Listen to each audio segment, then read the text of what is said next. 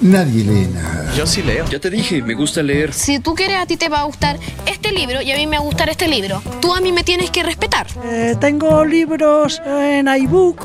Me gusta leer. Leedores de libros son genios. Bienvenidos todos a Volumen, un espacio en el que hablamos de literatura, de libros de autores y autoras contemporáneas. Hoy voy a comentarles El lector de Bernard Schlink, publicado por Anagrama, una novela que fue llevada al cine en 2008. Recuerdo haber visto la película antes de leer la novela y obviamente la lectura se impregna de las imágenes cinematográficas. Por lo tanto, la protagonista del libro, Hannah, es para mí Kate Winslet y me es imposible imaginar a ese personaje de otra forma.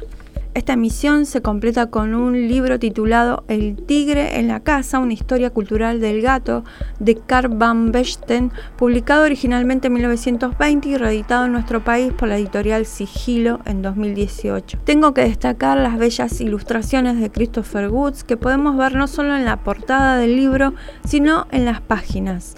Pequeños gatitos acompañan el tono amable del narrador y nuestra lectura. Están ahí dentro del libro haciendo cosas de gato metiéndose dentro de una bota, de una caja, poltronados en un sillón, mirando caer la lluvia a través de una ventana, caminando majestuosamente hacia nosotros. Es un volumen extraordinario.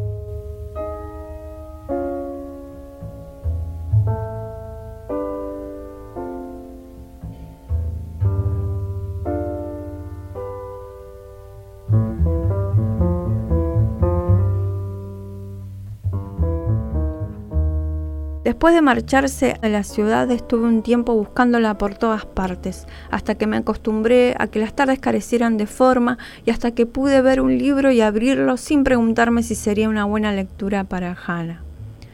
Pasó un tiempo hasta que mi cuerpo dejó de añorarla, a veces yo mismo me daba cuenta de que mis brazos y mis piernas la buscaban mientras dormía, y mi hermano contó más de una vez en la mesa que yo había llamado en sueños a una tal Hannah.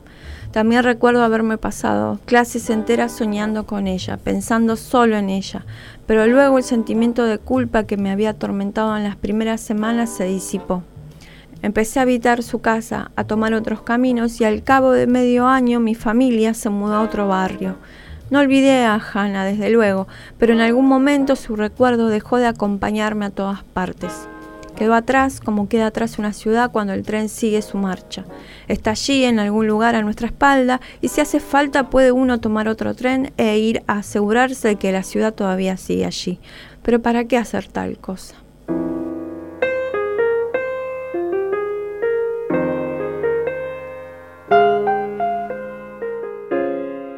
El fragmento que acabo de leer da inicio a la segunda parte de El lector, una novela escrita por el alemán Bernard Schlink y publicado por Anagrama en el año 2000. La historia transcurre luego de la Segunda Guerra Mundial en Alemania. Los protagonistas son Michael Berg y Hannah. En la primera parte, Michael tiene 15 años, conoce a Hannah, una mujer de 36, empiezan una relación amorosa y sexual que incluye entre sus prácticas que el adolescente elija una lectura y lea para Hannah. La relación, luego de algunos meses, termina y la mujer se va de la ciudad. En la segunda parte del libro, Michael está terminando la carrera de abogacía y participa de los juicios a los criminales de guerra nazi. En una de las audiencias se da cuenta que entre las acusadas de un episodio horrendo está Hannah, junto a otras mujeres como ella que habían sido guardianas del régimen. Ella es condenada y la envían a la cárcel. En el último segmento, Michael ya es abogado y mantiene una relación a la distancia con Hannah. Graba cassettes con lecturas para ella.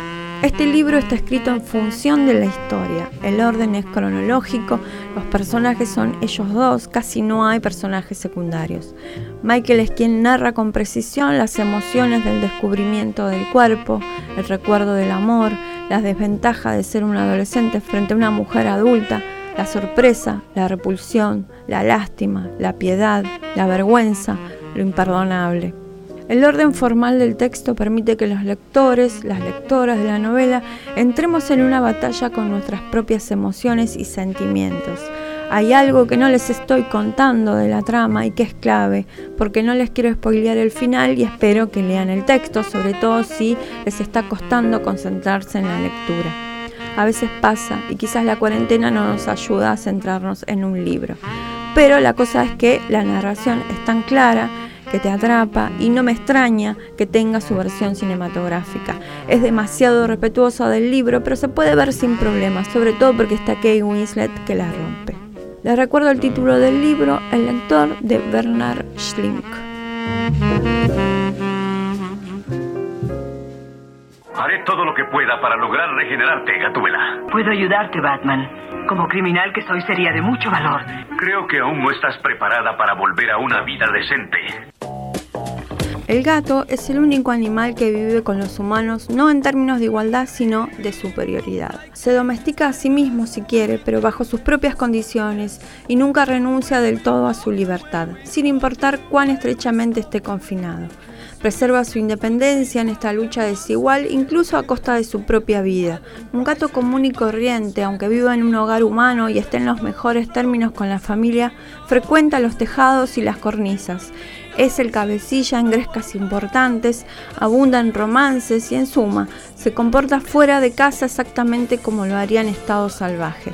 De hecho, cuando es abandonado a sus propios recursos, como ocurre no pocas veces tanto en la ciudad como en el campo, es del todo capaz de cuidarse solo y de ajustarse a las nuevas condiciones de vida sin un momento de duda. Karl Van Bechten, autor del Tigre en la Casa, una historia cultural del gato, establece en las primeras páginas de su estudio la superioridad de los felinos, en su versión más pequeña, por supuesto, ¿no? Este libro reúne más de lo que podemos imaginar sobre los gatos. Trata de desmontar los prejuicios, establece ciertos rasgos generales, habla de los enemigos, del ocultismo y ciertas magias negras que toman a los gatos como elementos de sacrificio. También habla de los gatos y el teatro, los gatos y la ficción, la poesía, la música y de escritores que han amado a estos animales.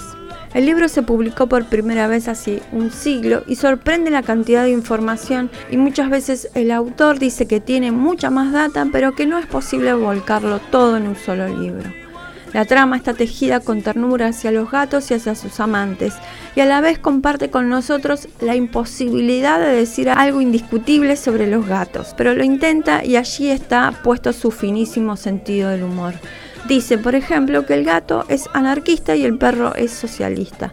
No sé qué pensarán ustedes de esta falsa dicotomía. A mí me gustan los perros y me gustan los gatos, pero al autor le sobran argumentos para sostener esta afirmación y muchas otras.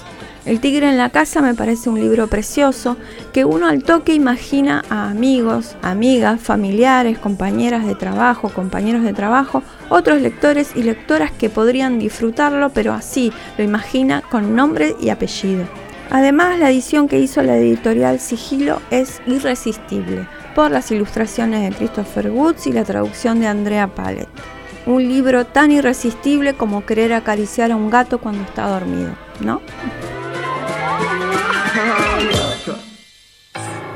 Me despido hasta la próxima edición de Volumen. Háganle caso a Jorge y cuídense. Seguime en Twitter que tengo Twitter y seguime en Instagram que tengo Instagram. Seguimos en cualquier instante, genios. Gracias por existir.